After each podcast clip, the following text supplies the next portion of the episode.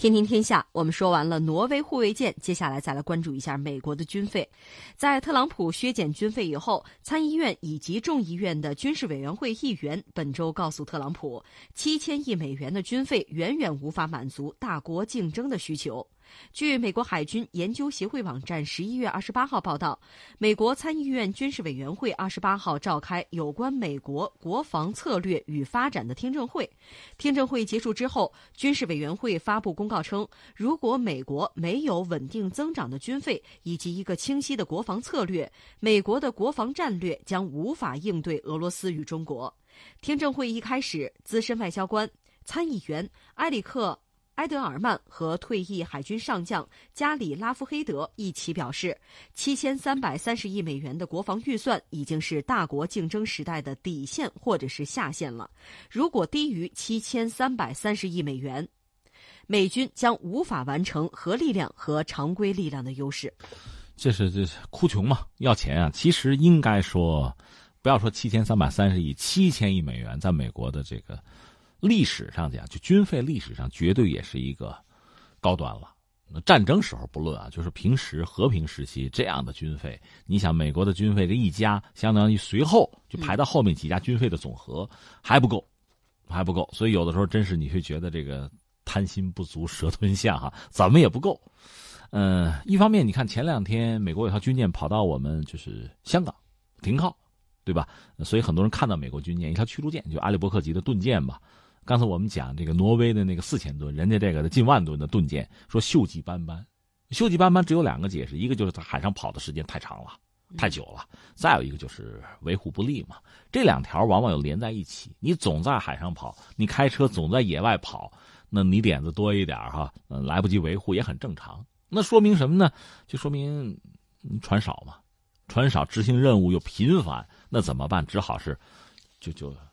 别再顾及这个仪容和外观了，就这么脏着吧，就锈着吧。但你维护不好，就影响他出勤呐，这是个恶性循环。另外，最近美国的防长马蒂斯一直在吹一件什么事儿呢？就是他在航母部署上，他当了防长之后，美国那个航母的部署出现了一些新的变化，按他们自己吹嘘叫什么叫神出鬼没。就是我这个航母的部署啊，忽东忽西啊，声东击西，神出鬼没。但是你仔细想想也很可笑，因为美国我查过，他们从法律上讲应该是有十二个航母打击群，原来叫航母战斗群。他如果没那么多的话，那就比较麻烦。原来这个活十二个人干，现在只有十个人，那怎么办？那就每个人多干活呗，多干活就累啊，而且会影响别的事儿啊。我总得休整啊，总得训练啊，呃，就维护，那就那就没办法了，削减吧。那这种所谓声东击西啊，这种让人不可琢磨的这种部署方式，说到底就是你你人不够用，不够用，只好在部署上采用一个让人猜不准、没有规律、摸不着头脑，通过这个方式维持自己的存在，维持以往能够给对方造成的威慑。因为你少了，只好这样嘛，神出鬼没嘛，只好是这样搞了，就是别按常理出牌，按常理出你牌不够嘛。就这么件事儿嘛，所以这些细节告诉我们，美国海军现在确实是捉襟见肘，拆东墙补西墙，这确实意味着很大的麻烦，而且潜藏非常多的风险。因为这两年你知道，美国海军出了好多事儿嘛，就撞船什么的。说到底，休息不够是吧？维护不够，训练不够，不就这点事儿嘛，对吧？那怎么办？怎么办？最好是加钱。但是呢，这不是美国方面说砍吗？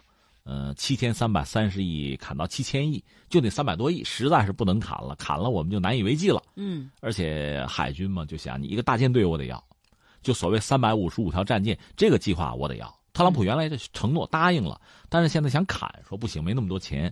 而且目前美国国内政治格局是什么呢？原来这个参众两院都是共和党为主，那特朗普一些想法能够落到实处，大家还支持。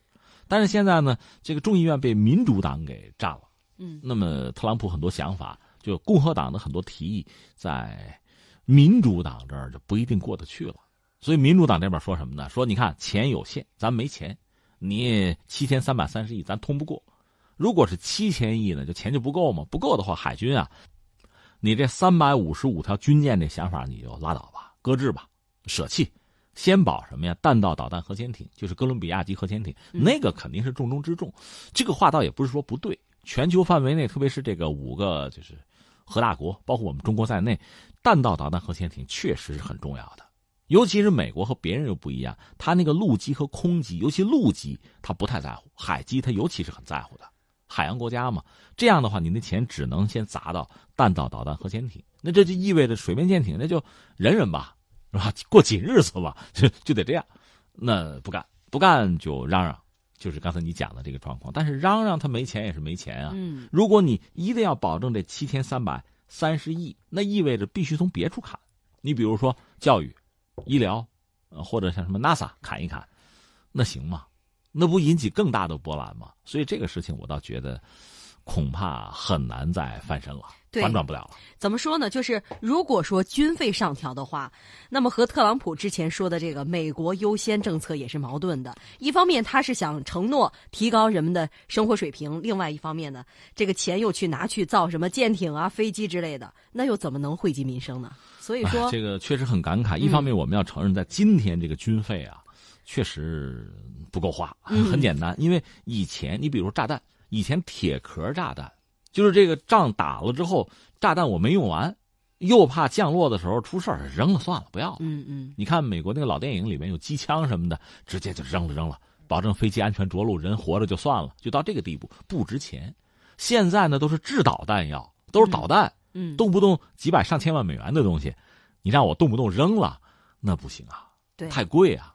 而且你看，美国呢，他为了保证自己军力的优势，他必须保证在研发上自己走在全球的前面。就你是属于摸着石头过河那个，你是在前面趟雷的那个，嗯，那无形之中你可能走错路，你可能走弯路，而在后面跟随你的人相对简单。你前面走，你摔跟头那条路我就不走了。嗯，你走的顺利的路我跟一下。嗯，你就是这样。所以在他后面的国家相对呢要要轻松一点，他非要在前面要领先，那你就得多花钱了。就是这么回事儿，但是我就说野心和实力，那差距不能太大。往往是就是一个帝国最后是吧，舰队拖垮帝国这样的故事是有的。嗯，野心和实力不匹配，野心太大，实力跟不上，那最后还是要毁掉的。所以我觉得美国还是应该走一条还是和平发展的路为好。对。